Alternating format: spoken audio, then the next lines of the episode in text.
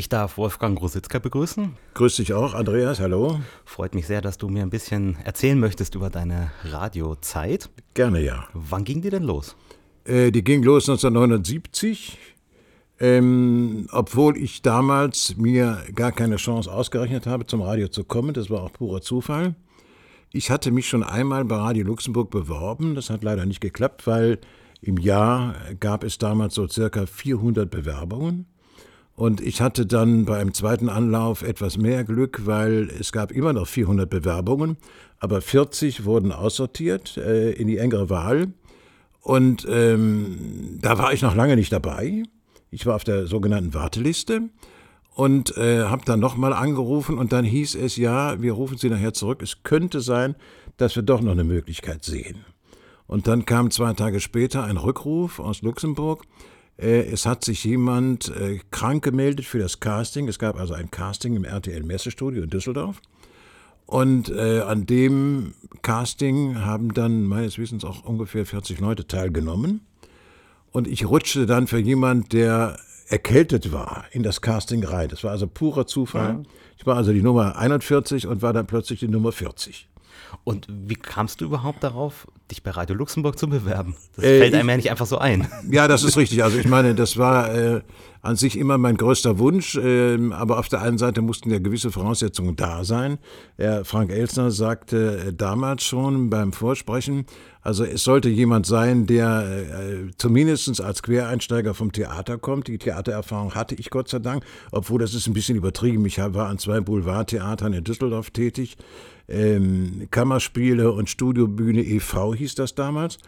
Hab aber da alles so an Boulevard rauf und runter gespielt, die spanische Fliege und was es alles so an äh, Komödien damals gab.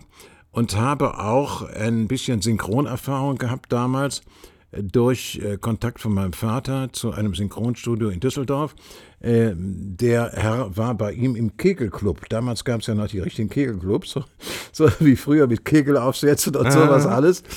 Und ähm, da durfte ich dann auch mal ein Casting machen und durfte immer so so kleine Nebenrollen sprechen, sagen wir mal so zwei, drei Sätze oder so. Es gab also nicht viel Geld dafür, das war auch gar nicht ausschlaggebend. Entscheidend war, dass du also neben so berühmten Leuten, die da zu Gast waren und Hauptrollen sprachen, Günter Fitzmann oder so, ähm, mal einen kleinen Satz sprechen durftest. Oder Siegfried Schürenberg war mal zu Gast, der war die deutsche Stimme von Clark Gebel. Und dann hatte ich so ein ganz kleines bisschen Background schon und habe gedacht, probier es einfach mal. Und ähm, dann hatte äh, man mir im Casting auch gesagt, ich sollte auf jeden Fall, wenn ich genommen würde, man wusste ja noch gar nicht, ob ich genommen würde, ich wusste es ja auch nicht, äh, da ist ja auch sehr viel Aufregung mit verbunden, sehr viel Lampenfieber und so. Äh, du sitzt ja auch nicht alle Tage Frank Elstern gegenüber. Ähm, hat man mir dahinter empfohlen, es war auch gut so, noch Schauspiel- und Sprechunterricht zu nehmen. Und das habe ich dann auch gemacht. Aber wie gesagt, ich muss jetzt erstmal auf den eigentlichen Probetag kommen, aufgrund deiner Frage. Äh, da habe ich dann teilgenommen. Du musstest Nachrichten lesen zur Probe, du musstest ein Interview machen, du musstest äh, ein Interview unterbrechen wegen einem Geisterfahrer, was ja auch sehr oft leider passieren kann während einer Sendung. Und ähm, es war also auch Moderationstexte, die nicht vorbereitet waren, die du also selbst gestalten musstest.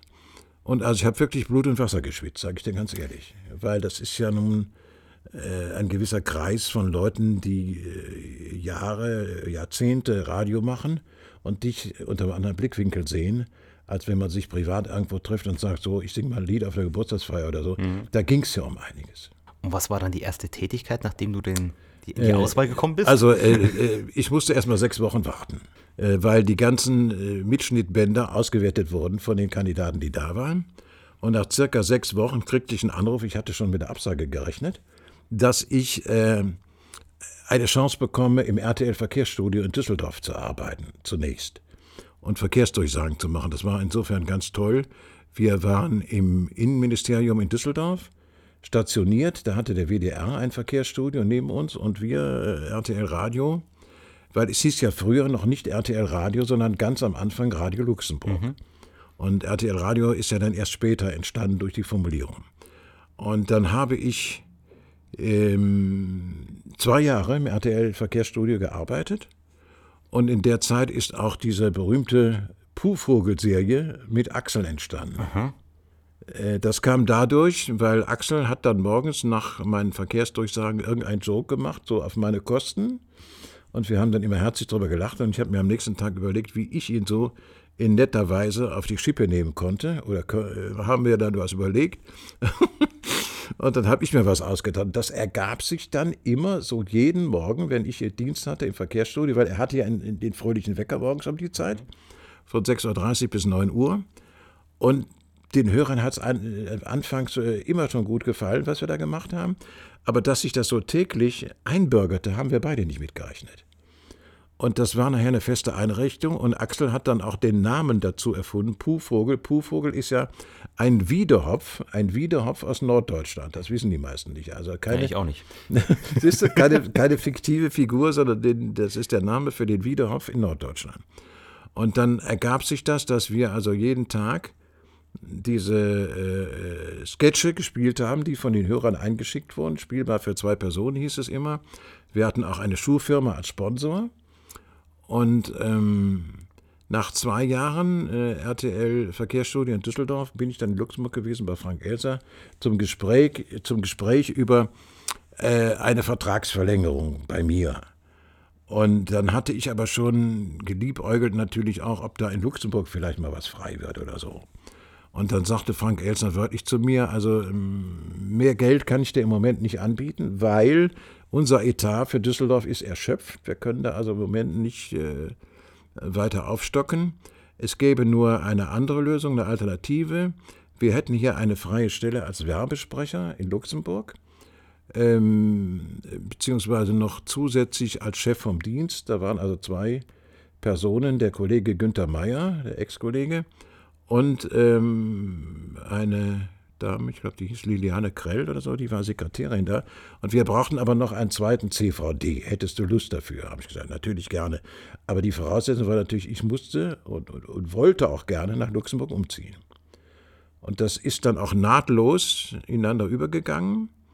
Äh, ich habe das erste halbe Jahr in Luxemburg dort im Hotel gewohnt, habe mir in aller Ruhe dann eine Wohnung gesucht, habe mich vom ersten Tag an in Luxemburg sehr wohl gefühlt und dann kam natürlich die große Überraschung, dass dann der Sohn von Frank Elsner, Tommy, glaube ich, ist mit vorne, ein großer Fan dieser Puhvogel-Serie war. Und der hat auch den Vater dann äh, wahrscheinlich bestärkt darin, dass wir die Serie weitermachen, in Luxemburg auch.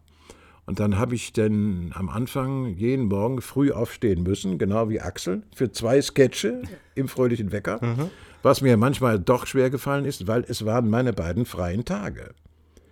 Und dann äh, haben wir nach Rücksprache mit Frank Elster das so gemacht, dass wir die beiden Sketche vorproduziert haben, dass ich auch mal meine freien beiden äh, Tage nehmen konnte, um nach Düsseldorf zu fahren zu meiner Familie, Frau und Tochter. Und ähm, dann haben wir aber noch das Glück gehabt, dass wir samstags für die Unkantine bei Radio Luxemburg von 12 bis 12.30 Uhr diese Sendezeit auch noch bekamen, weil die Serie so gut ankam. Das heißt, da wurde es dann eine eigene Sendung. Da wurde es dann eine eigene Sendung, ja, ja. Wie viele Leute haben denn damals so in Luxemburg an dem Programm überhaupt gearbeitet und wie war das strukturiert? Äh, ja, das ist nicht ganz so einfach zu beantworten. Äh, das müsste ich aus, einer anderen, aus einem anderen Blickwinkel ja. sehen. Ich habe ja in der Zeit, wo ich moderiert habe, dann äh, vorwiegend auch im Abendprogramm, weil im Tagesprogramm waren natürlich die fernsehbekannten Kollegen wie Rainer Holbe oder Helga Guiton oder die Frühsendung lief mit Axel und Matti Krings äh, oder mit Rolf Röpke, also im Wechsel. Das waren auch so die Stars auf der Antenne, die also für mich nicht nur ein großes Vorbild waren, sondern die ich auch irgendwie immer insgeheim bewundert habe für die, sagen wir mal, Leichtigkeit der Moderation oder, oder, oder, für die Tätigkeit, die sie ausgeübt haben. Ich habe das immer aus dem Blickwinkel gesehen. Ähm, wir machen auch die Dienstpläne, das Bürochef vom Dienst. Äh, wir kümmern uns auch um äh, die ein oder andere Veranstaltung, die von RTL äh, dann auch freigegeben wurde, auch für private Tingeleien. Wir durften ja auch am Wochenende mit Genehmigung des Senders und Unterschrift von Frank Elsner unter unserem Vornamen, also in dem Falle bei mir Wolfgang von RTL, tingeln, also tingeln über die Dörfer, mal eine Modenschau ansagen oder mal irgendeine andere Veranstaltung in der Richtung. Und das war insofern auch ganz angenehm. Jedenfalls war mm, die ganze Struktur des Senders von Frank Elsner geprägt und von Jochen Pützenbacher als Chefsprecher damals. Das war einfach, das muss man sich mal vorstellen, äh, im, im, am Tag gab es damals, ich konnte es selber nicht glauben, 21 Millionen Hörer am mhm. Tag. Mhm. Das sind ja nun äh, Quoten, da kriegst du ja Tränen in die Augen, wenn du heute nur dran denkst. Das ist ja. Das ist ja, auch, auch, fürs Fernsehen unerreichbar ja, mittlerweile. Ja, natürlich. Ja. Und das war natürlich eine unglaublich schöne Zeit, die ich da hatte. Leider nur zwei Jahre, weil ähm, 1982 ging Frank Elster dann zu Wetten das. Das äh, war ja wohl die beste Entscheidung seines Lebens. Und auf der anderen Seite kam dann als Nachfolger Dr. Thoma. Äh, und das war aus meiner Sicht her nicht so, so ein Mensch wie, wie Frank, weil der natürlich mehr kommerziell gedacht hat, muss er ja auch, wenn er ein Programm übernimmt und einen Sender übernimmt. Und der kam ja von der Werbetochter IPA RTL aus Frankfurt. Und dann wehte ein anderer Wind, insofern ein anderer Wind auch für mich, weil viele ähm, Sendungen geändert wurden. Es gab neue Konzepte, es gab einen neuen Programmchef. Äh, es, es, wurde also mal sehr, sehr viel äh, für die Hörer auch äh, geändert. Insofern, die waren ihre Sendung gewöhnt, wie früher Fröhlicher Wecker oder so. Und dann äh, ne, war, war, kam Rainer Holbe äh, um 9 Uhr, der Radiomann ist da und die Sendung wurde dann geändert. Dann hieß es ein Tag wie kein anderer, da konntest du was gewinnen. Das konntest du vorher auch, aber ich meine, die, die ganze Struktur, das ganze Programm wurde geändert. Mhm.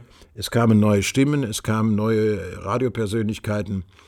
Und ähm, ich habe mich da nicht mehr so wohl gefühlt wie, wie vorher.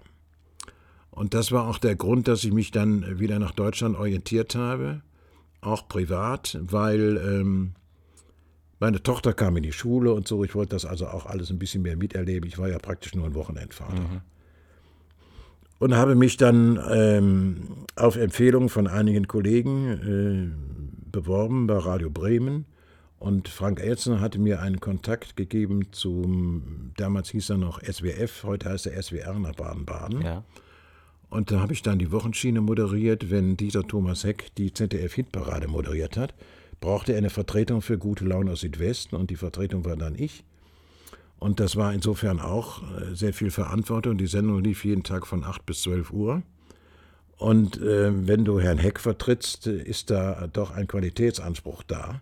Und dann musst du dir schon sehr viel Mühe ge geben für sowas. Und das habe ich hoffentlich auch getan.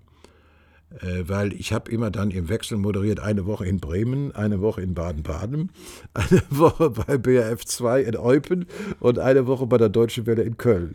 Da warst du dann aber auch nicht viel mehr zu Hause. Das kannst du wohl sagen, ja, ja, ja. Ich habe dann manchmal aus dem Hotelzimmer geguckt und gesagt, wo bist du denn jetzt eigentlich?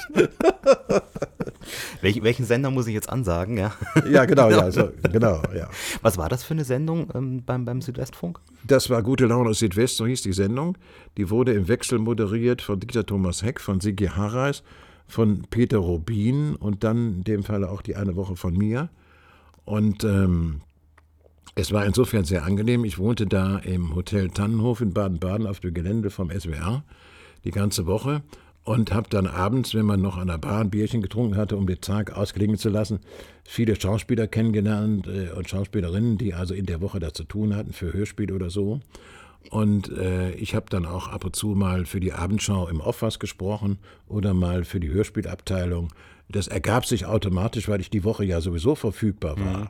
Ich bin dann also nachmittags nach der Sendung mal schwimmen gegangen äh, und habe dann auch mir Baden-Baden angeschaut, eine wunderschöne Stadt. Und äh, diese ganze Woche war für mich einfach schon auch bei der Wiederverpflichtung eine gewisse Vorfreude, weil ich weiß, aha, das ist rund, ich mache vormittags die Sendung, äh, ich habe viele interessante Studiogäste und das Ganze ist redaktionell optimal vorbereitet. Und äh, ich kann sogar, das war ja jetzt keine Bedingung, das ergab sich, nebenbei immer noch ein bisschen was machen äh, für einzelne Abteilungen da im Südwestfunk bei, beim Südwest, ich sage jetzt bewusst Südwestfunk, heute heißt es ja SWR. Genau, ja. genau. Die Tätigkeit in Eupen, es gab damals schon das zweite Programm vom BRF? Ja, BRF 2 gab es damals schon. Ähm, ich war damals Nachfolger von Camilo Felgen, der sonntags von 14 bis 16 Uhr die deutsche Schlagerparade moderierte. Das war das deutsche Programm. Und ähm, er hatte ein anderes Angebot, ich weiß gar nicht, was es war. Jedenfalls, also ich, er hatte mich da empfohlen als Nachfolger und das hat dann auch gut geklappt. Ich habe dann auch äh, in, unter der Woche noch eine Sendung moderiert, die ist, glaube ich, gut aufgelegt. Das war so eine Art, ich sag jetzt mal im Scherz, Hausfrauensendung, weil ja viele Hausfrauen dazugehört haben um die Zeit. Ich glaube, von 9.30 Uhr bis 11 oder bis 12 Uhr ging die. Und äh, das war auch eine sehr schöne Zeit, weil ich hatte auf der einen Seite auch mal ähm, die Möglichkeit, den einen oder anderen Studiogast persönlich kennenzulernen. Und dann am Rosenmontag gab es die sogenannte Rosenmontagsparty.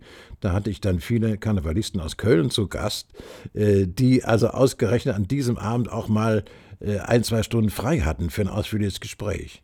Und das war natürlich hochinteressant. Karneval in Köln äh, und das hatte ja auch sehr viele Auswirkungen. Das ging ja bis nach Belgien und so. die hatten auch sehr viele Fans in, in Belgien, also im, im, im deutschen, deutschen Belgien. Und äh, insofern hat mir das sehr viel Spaß gemacht, weil ich da auch sehr vielseitig arbeiten konnte.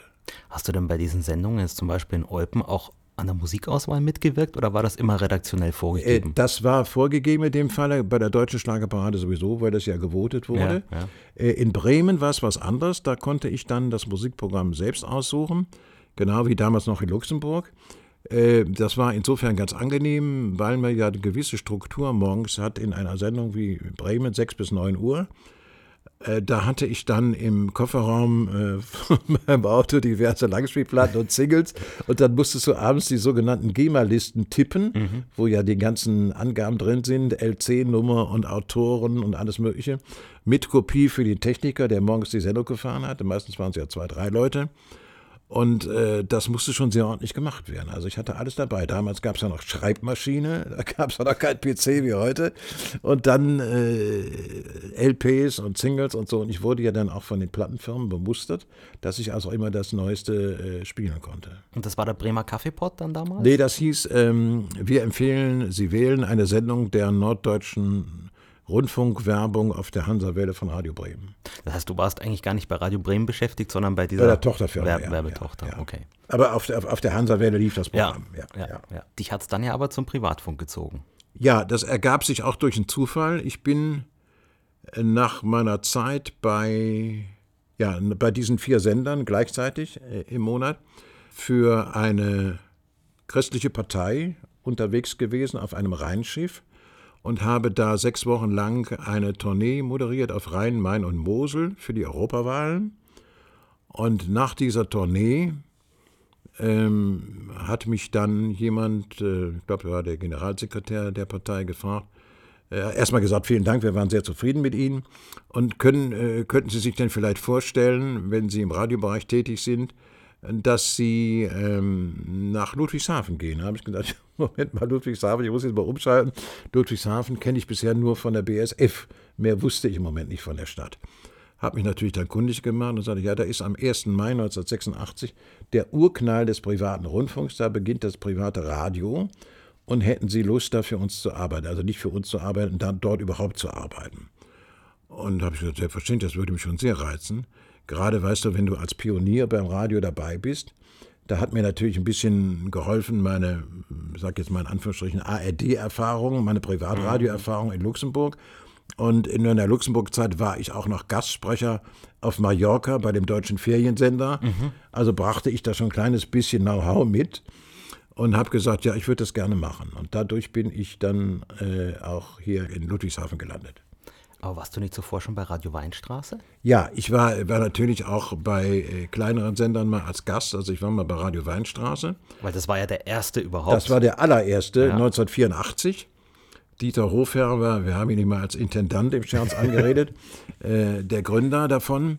Und äh, es war auch ein sehr schönes professionelles Arbeiten. Wir hatten ja auch Kollegen wie Bodo Henkel und Jochen André und äh, Franz Werner Seibel war, glaube ich, auch kurz dabei, die also auch vom, vom Radiomachen her kamen und dadurch äh, redaktionell auch eine gewisse Erfahrung mit einbrachten. Und ähm, ich habe erst an sich sehr bedauert, dass Herr Hofer dann damals nicht so äh, auf die Dauer mit Radio Weinstraße sich etablieren konnte. Das war ja auch eine Frage der Finanzen, der Werbeeinnahmen. Das, da, davon hängen ja sehr viele Faktoren ab. Vor allem, weil das Programm damals nur im Kabel war anfangs. Das war nur im Kabel ja, am Anfang, ja. ja. Wir haben, glaube ich, einmal auf einer Messewelle hier aus äh, Ludwigshafen gesendet. Das war insofern doch sehr bemerkenswert, weil wir dann auch sehr viel Resonanzen bekamen von, von Ecken, wo wir gehört wurden während der Zeit, an die man im Moment gar nicht gedacht hat.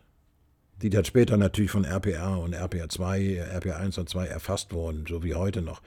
Das sind ja riesen äh, Sendestrecken gewesen. RPR hast du schon gesagt, das ist ja, ja. auch einer der Gründe gewesen, warum ja. es Radio Weinstraße letztendlich da nicht mehr gab, ja. weil sich das konsolidiert hat. Wie lief das denn alles ab mit dem Aufbau des Programms und dem Sendestart? Ja, wir haben nach dem Sendestart, es gab ja damals vier Anbieter, Pro Radio 4, Radio 85, äh, RPR und äh, den Linksrheinischen Rundfunk. Ja, das waren die vier Anbieter. Und ich war bei der Abteilung Pro Radio 4 das erste Jahr als Programmchef tätig und habe auch moderiert. Äh, wir hatten ja ganz bestimmte Uhrzeiten, in denen wir gesendet haben. Also ich habe zum Beispiel mittags moderiert von 13 bis 15 Uhr die Sendung Promenade. Der Sender hieß also Pro Radio 4 und wir haben auch die Sendung, Sendetitel da ange, äh, angelehnt Promenade oder Prospekte, nachts mhm. äh, eine Viertelstunde Nachrichtenmagazin. Äh, und dann habe ich im Wechsel mit Jochen André immer eine Woche getauscht. Das heißt also, einer hat die Nachrichten gelesen und, und der andere moderiert und dann die andere Woche genau umgekehrt. Und daraus entstand dann später äh, aus dieser Struktur äh, Radio RPR 1, die ja dann, äh, die ja dann später auch den, die heute noch im senden. Und dann begann 1991 Radio RPR 2. Und der damalige Geschäftsführer, leider ist er inzwischen verstorben, Dr. Fangerau, den kannte ich aus äh, Koblenz, äh, von, von Pro Radio 4 Koblenz, weil wir damals ja auch gewisse Sendestrecken da bedient haben. Und der fragte auch, ob ich nicht Lust hätte, für RPR 2 zu moderieren. Und da bin ich dann von 1991 gewesen bis zum bedauerlichen Sendeende 2003 und habe in dieser Zeit also quasi also alles, sag ich mal, quer durch den Garten moderiert äh, alle Sendungen vom Wunschkonzert über äh, Außentermine, über Weinfeste, über Open Air auf der Lorelei vor 10.000 Leuten, zusammen mit Rainer Meutsch, der später auch diese Reisesendung gemacht hat, mein Abenteuer.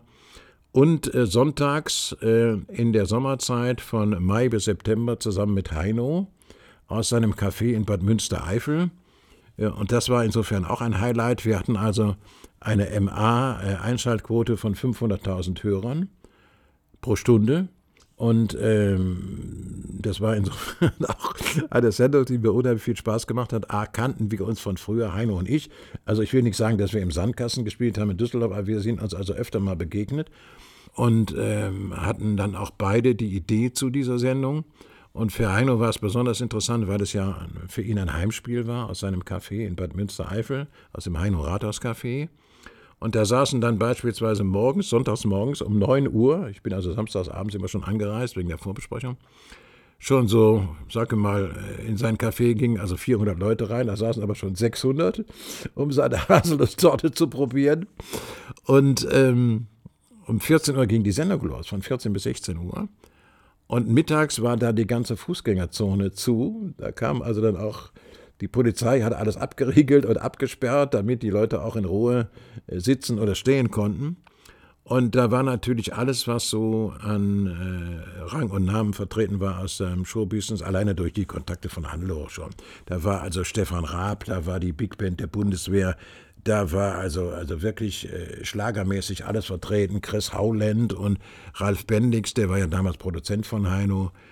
Und also äh, Roberto Blanco war da, also Carmen Nebel, äh, wie heißt das Mädel noch, was jetzt Bauer sucht Frau moderiert, weißt du, wen ich meine? Nee. ist egal. Sie ist auch gemeint, sie wird also auch jetzt gegrüßt von mir. Also mit anderen Worten, äh, die Sendung war sehr erfolgreich und dann gab es noch zu Heinos Geburtstag am 14. Dezember eine sogenannte Sondersendung aus dem Kurhaus in Bad Münstereifel.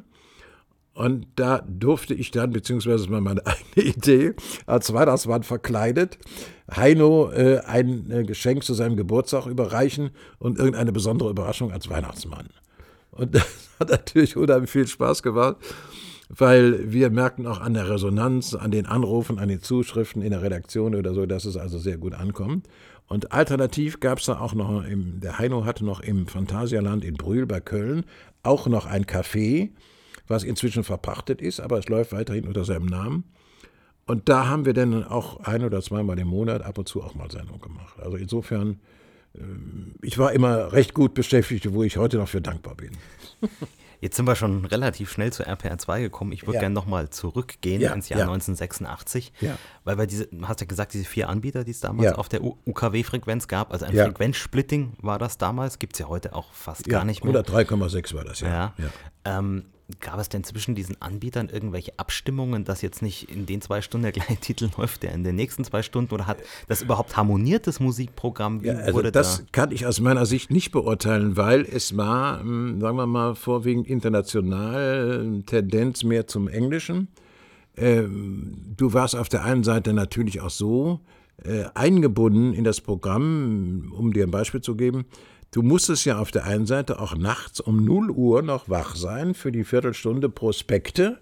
Und das war manchmal nicht so einfach dann, wenn du abends was essen gehst und musst aufpassen, dass du kein Bierchen trinkst oder vielleicht nur ein oder zwei, dass du wach bleibst und noch in der Lage bist, diese Viertelstunde, äh, die ja uns zustand, beziehungsweise pro Radio 4 zustand, auch noch einigermaßen rüberzubringen, weil die Leute, die unterwegs sind und nachts auch Nachrichten hören wollen und sich informieren wollen, wie sieht es denn aus, dass die dann auch einen einigermaßen wachen Moderator haben.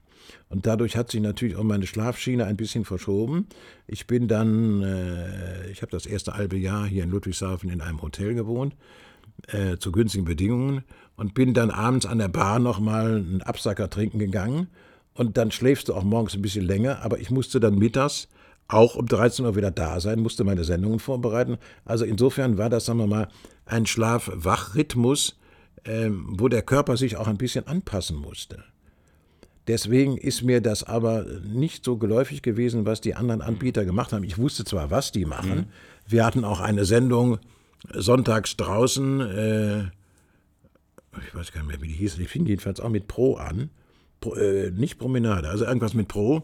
Und äh, auf einem Hofgut im Hessischen und da waren dann auch immer Persönlichkeiten aus der Politik oder, oder, oder äh, aus dem Sport oder so, die dann eingeladen wurden. Eine sehr anspruchsvolle, schöne Sendung. Ähm, und dann musstest du ja natürlich auch Samstag, Sonntag fit sein, weil da wurde ja von dir auch einiges verlangt. Du musst dich ja auch ein bisschen vorbereiten auf die Gäste, die da kommen und kannst nicht einfach mal äh, nur über das Wetter mit denen reden. Als dann RPR die anderen Anbieter vereinnahmt hat, ja. ähm, bist du da übernommen worden? Ja, das hat sich so automatisch äh, ergeben. Ich habe äh, noch kurze Zeit äh, bei RPR1 moderiert, weil das insofern von Pro Radio 4 dann, dann überging in RPR1. Ähm, dann kam aber schon äh, noch ein Gastspiel von mir, bevor ich zur RPR2 ging, bei Radio Wachenburg in Weinheim. Da hat sich ein Kontakt ergeben. Die wollten mich dann für die Nachmittagsschiene haben. Radio Bummel am Nachmittag oder wie das hieß, von 14 bis 17 Uhr. Ähm, weil das RPA1-Programm war damals mal, von der Tendenz her für meine Altersklasse nicht unbedingt die Zielgruppe, die man unbedingt haben wollte. Das heißt also, ich war zwar nicht zu alt für die, aber ich war hm, auch von der Struktur her der Musik und der Art der Moderation, da waren also mehr jüngere Leute angesagt. Und dann habe ich gesagt, okay, dann mache ich mal ein Gastspiel. Ich war mal dann bei Radio Wachenburg in Weinheim und ich war auch mal glaube ich, für ein Jahr beim Stadtradio Karlsruhe. Die spielten also ein reines Schlagerprogramm. Und das war so eine Art Übergangszeit für mich. Ähm, ich hatte also nicht vor, da lange zu bleiben, aber ich wollte bewusst auch auf der einen Seite auch eine andere Musikschiene fahren, die auch zu mir passte und von den Beiträgen her, von meiner Altersklasse. Und bin dann 1991 bei der Eröffnung von RPA 2 vom ersten Tag an dabei gewesen. Bis zum letzten Tag, bis der Sender dann geschlossen hat, bedauerlicherweise. Wie sah das Programm von RPR 2 damals aus? War das rund um die Uhr moderiert? Ähm, welche Sendungen gab es da? Ja, da, das war auf der einen Seite äh, nicht ganz rund um die Uhr moderiert, aber später dann schon, äh, weil die Nachtschiene war noch vorproduziert, meines Wissens. Aber der Tag war von morgens sechs mit Bodo Henkel und Ute Schuler, gleich die Frühschiene, äh, live moderiert und äh, unterbrochen von äh, jeder Stunde Weltnachrichten, Verkehrslage etc.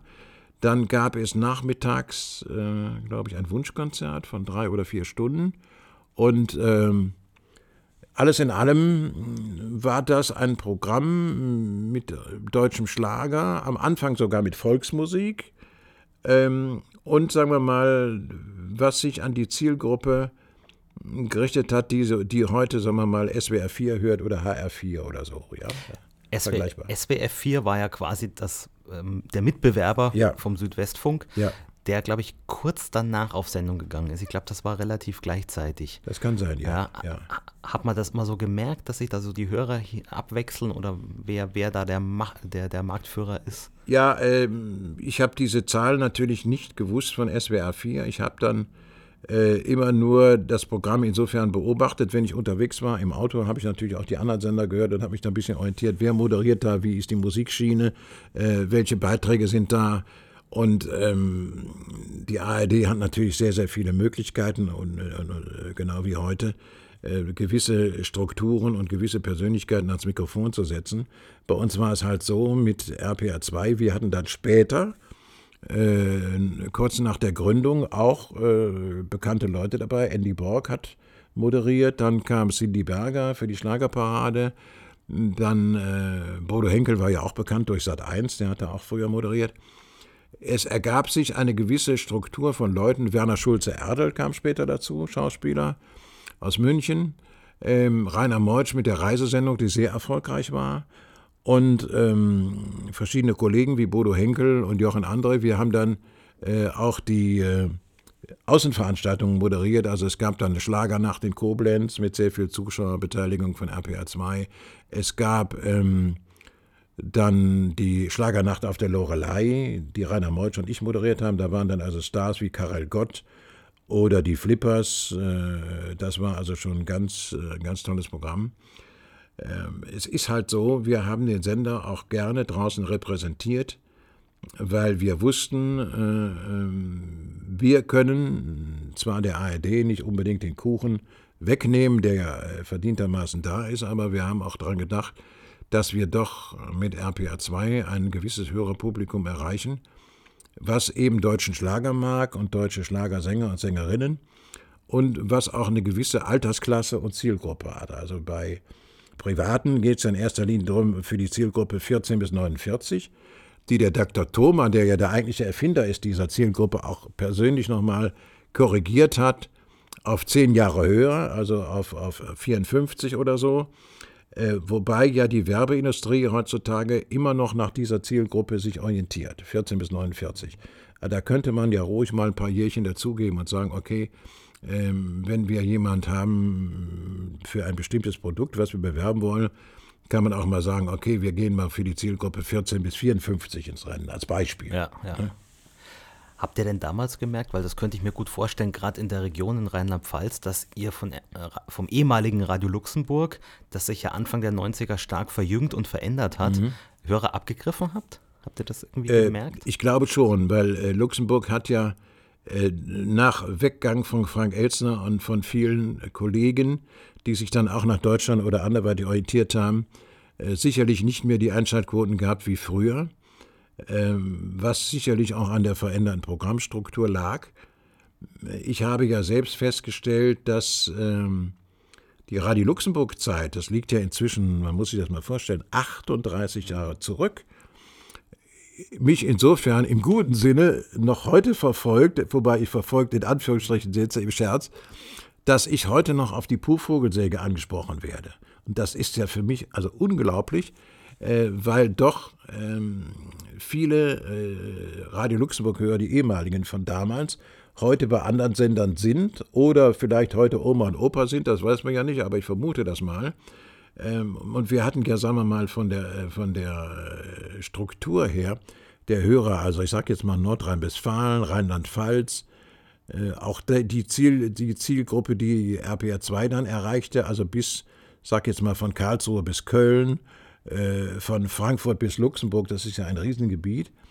Ähm, viele Hörer, die früher bei Radio Luxemburg waren und die ich dann plötzlich am Telefon hatte bei RPR 2. Ich habe ja abends eine Sendung gemacht, er sucht sie, sie sucht ihn. Äh, so eine Sendung für einsame Herzen. Und da riefen dann viele an und sagten, ja, kennst du mich noch aus Luxemburg? Und da haben wir doch da und da und da. Da war ich ja total überrascht. Habt ihr auch gemerkt, dass das Programm damals über Satellit verbreitet wurde, dass ihr auch wirklich weit außerhalb des Sendegebiets Hörer habt? Weil ich glaube, RPR 2 war durchaus beliebt. Ja, wir waren insofern auch wirklich, das kann man auch sagen, sehr beliebt, weil wir kriegten ja auch Zuschriften aus dem Ausland und so weiter. Also weil doch auf UKW damals äh, RTL gehört wurde, also Radio Luxemburg gehört wurde, wobei ja dann doch die ähm, Empfangsmöglichkeiten bei RPR 2 deutlich besser waren hier durch die Frequenzen, die wir hatten, 106,7 bei RPR 2. Ähm, und wir doch angenehm überrascht waren, wo manche Leute geschrieben haben, zum Beispiel bei meiner, bei meiner Partnertreffsendung, die also einen Partner oder Partnerin habe ich gesagt, mein Gott, die hören uns ja, weiß ich nicht, sogar in Kiel oder so, was total überraschend ist. Ich meine, das sind natürlich Einzelfälle, aber die Gesamtstruktur hat mich doch überrascht, wie weit der Sender gehört wurde, angenommen wurde und bewertet wurde. Und dadurch hatten wir natürlich alle ein gewisses Standing. Gerd Leidenbach muss ich noch erwähnen, mhm. der war auch bei uns. Mhm. Bananas äh, aus dem Fernsehen früher. Ähm, es kam immer so der eine oder andere Gastsprecher dazu, später auch Camilo Felgen, Aha. mein früherer Chef bei Radio Luxemburg, moderierte bei uns Camilos Kaffeehaus. Und ähm, den hatte ich diesmal empfohlen bei unserem Programmchef.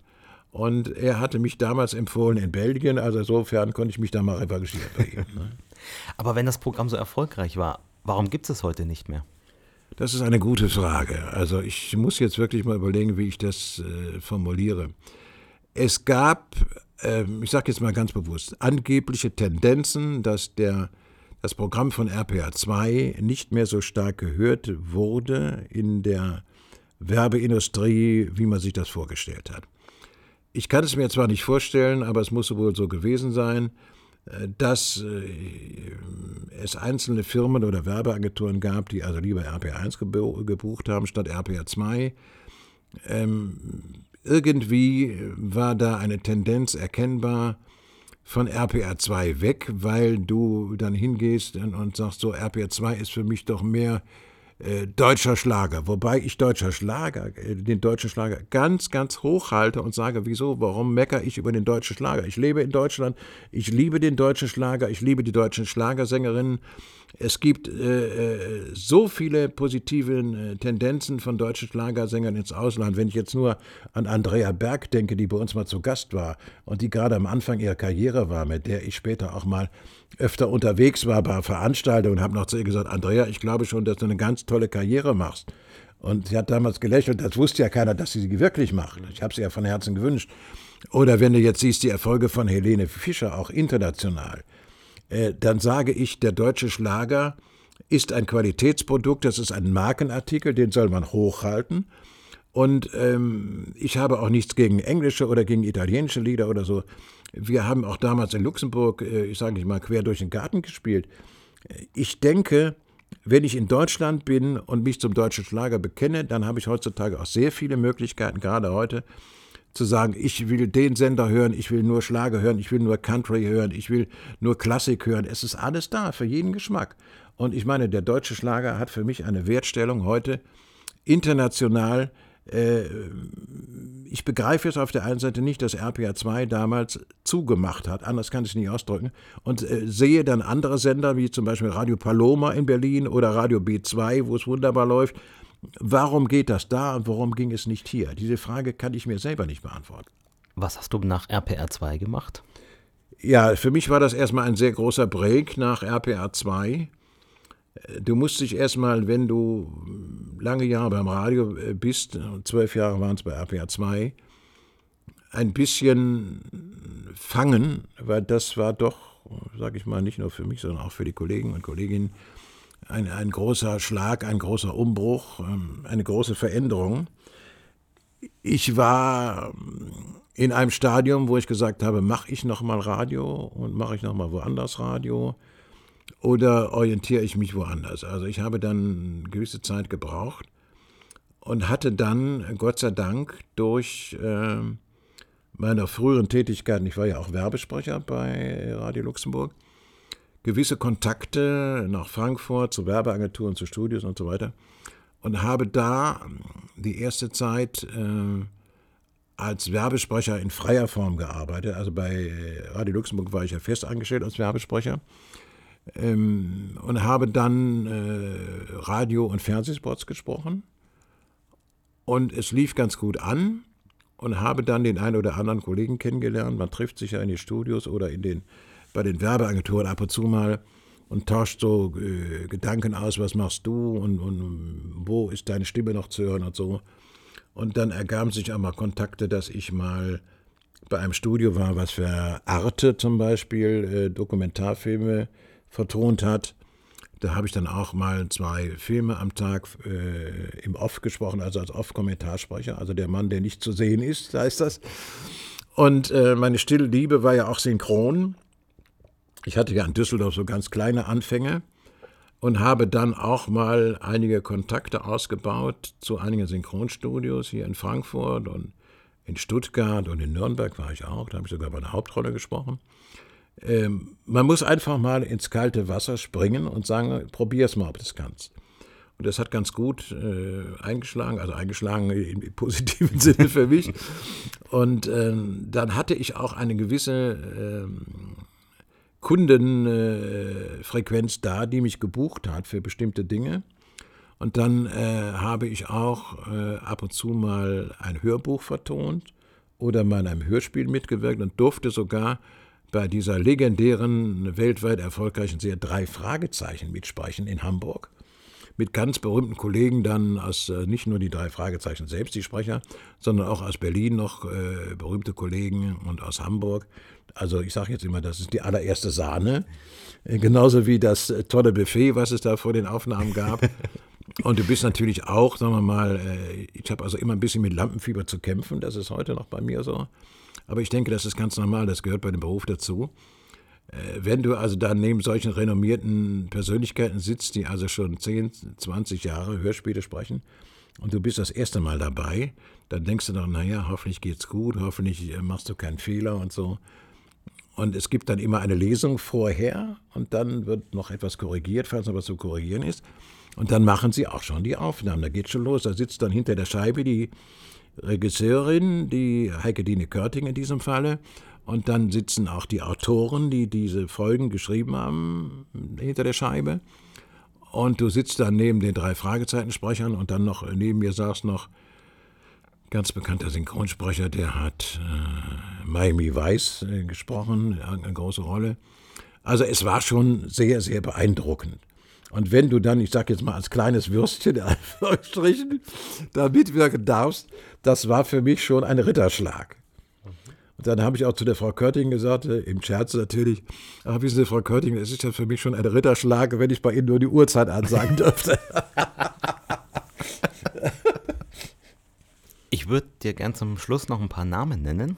Und ja. du sagst mir einfach zwei, drei, vier, fünf Sätze ja. dazu, ganz wie du möchtest. Ja. Axel Fitzke. Ja, Axel Fitzke ist ein sehr enger, lieber Freund und Kollege. Ihm habe ich praktisch auch meinen Erfolg in Anführungsstrichen in Luxemburg zu verdanken mit dieser Serie Neues aus dem bunten Leben der Familie Puhvogel, wo wir sogar einen eigenen Puhvogelweg eingeweiht haben in Nennig im Saarland. Ich weiß nicht, ob der heutzutage noch existiert, aber ähm, sagen wir mal, es waren für mich, kann ich einfach so sagen, äh, die vier schönsten Jahre in meiner Radiolaufbahn in Luxemburg mit Axel zusammen. Jochen Pützenbacher? Jochen Pützenbacher war, dem, ihm bin ich genauso dankbar, damals Chefsprecher und später dann Unterhaltungschef in Luxemburg. Der hat sein Okay gegeben ähm, bei Frank Elsner, dass ich von Düsseldorf nach Luxemburg kommen durfte, sonst äh, wäre ich gar nicht beim deutschen Team gewesen. Frank Elsner? Frank Elsner ist also für mich der ganz oben schwebende äh, Vorbild kann ich nicht sagen, das kann ich in keinster Weise äh, ja nachvollziehen. Aber er, es war für mich immer der Mann im Hintergrund, der die ganzen Ideen entwickelt hat, die ganzen Konzepte, der nach meiner ersten Sendung gesagt hat, das hast du aber schön vorgelesen. Äh, das hat mich tief getroffen, aber er hatte 100% recht. Er hat gesagt, bitte äh, frei äh, formulieren und bitte macht ja nur ein paar Stichpunkte oder schreibt ja ein paar Worte auf weil es merkt der Hörer draußen, wenn du vorliest. Und da hat er natürlich 1000 Prozent recht gehabt. Also ihm bin ich auch sehr dankbar, weil er nach seiner Zeit bei äh, Luxemburg, also wo jetzt Wetten das ging, mich noch so nebenbei, muss man sich mal vorstellen, äh, beim SWR in Baden-Baden empfohlen hat. Da bin ich ihm auch unendlich dankbar für. Helga Guiton? Helga Guiton ist auch eine ganz, ganz liebe Kollegin, die, glaube ich, heute ein bisschen äh, krank ist. Ich hoffe, es geht ja inzwischen schon wieder besser. Ähm, ich habe mit ihr nicht unmittelbar Sendung gehabt, aber sie, Sendung gehabt, aber sie war eine ganz liebe Kollegin. Wir haben uns wunderbar verstanden und ab und zu auch mal auf ein Bierchen oder Weinchen in Luxemburg gesehen, so nach Feierabend. Hans Meiser? Hans Meiser äh, war äh, unser Nachrichtensprecher, mit dem wir sehr viel Spaß hatten. Äh, Hans war, ich hätte beinahe gesagt, unter den Nachrichtensprechern A, der solide, sonore, auf der anderen Seite auch ein total lustiger Typ. Wenn er also mal das Wetter vergessen hatte, oben in der Redaktion, hat er das improvisiert mit Blick aus dem Fenster. Also er war also ein, ein ganz lieber Kollege. Wir haben uns neulich nochmal wieder getroffen in ähm, Mannheim hier, als er die Sendung bei Radio Regenbogen machte, Talk of the Town. Und äh, er hat zwar ein paar Kilo mehr jetzt inzwischen, ich auch, aber wir haben uns sehr gefreut, uns mal wiederzusehen. Thomas Gottschalk? Thomas Gottschalk war sonntags äh, in meiner Luxemburg-Zeit von 14 bis 16 Uhr äh, Gastmoderator für die äh, Hitzparade. Und ähm, er kam dann aus München eingeflogen, hat die Sendung moderiert. Ich habe ihn dann insofern betreut, dass ich äh, die Sendung äh, komplett vorbereitet hatte, äh, von der Musikredaktion bekommen hatte und habe ihm dann auch alles zusammen mit, mit dem Techniker äh, übergeben, dass er sich auf die Sendung vorbereiten konnte. Ein reizender, netter Kollege, wir haben uns sehr gut verstanden, falls ich überhaupt Kollege sagen darf, lieber Thomas. Und, aber es war, er war also locker, flockig wie immer und es hat sehr viel Spaß gemacht, mit ihm zu arbeiten. Bodo Henkel? Bodo Henkel ist also auch einer äh, meiner ganz lieben Kollegen, ähnlich wie Axel Fitzke. Wir haben nicht nur draußen, also draußen die öffentlichen Veranstaltungen bei Radio RPR 2 sehr viel zusammen moderiert oder auch einzeln. Wir haben die großen Highlights moderiert, Schlagernacht des Jahres oder auf der Karl-May-Bühne im Sauerland. Ähm, ich hatte bei ihm das Gefühl, und das ist auch so ein Fall bei ihm, wir haben uns ja neulich noch getroffen bei der Party an der Weinstraße hier, ähm, er könnte theoretisch mein Bruder sein, also weil wir immer auf einer Wellenlänge waren, weil wir uns also auch die Gags gegenseitig zugespielt haben. Daher hatten wir da auch so eine Art Seelenverwandtschaft. Wolfgang, ich danke dir vielmals für das Gespräch. Ganz meinerseits, Andreas. Hat mir Spaß gemacht.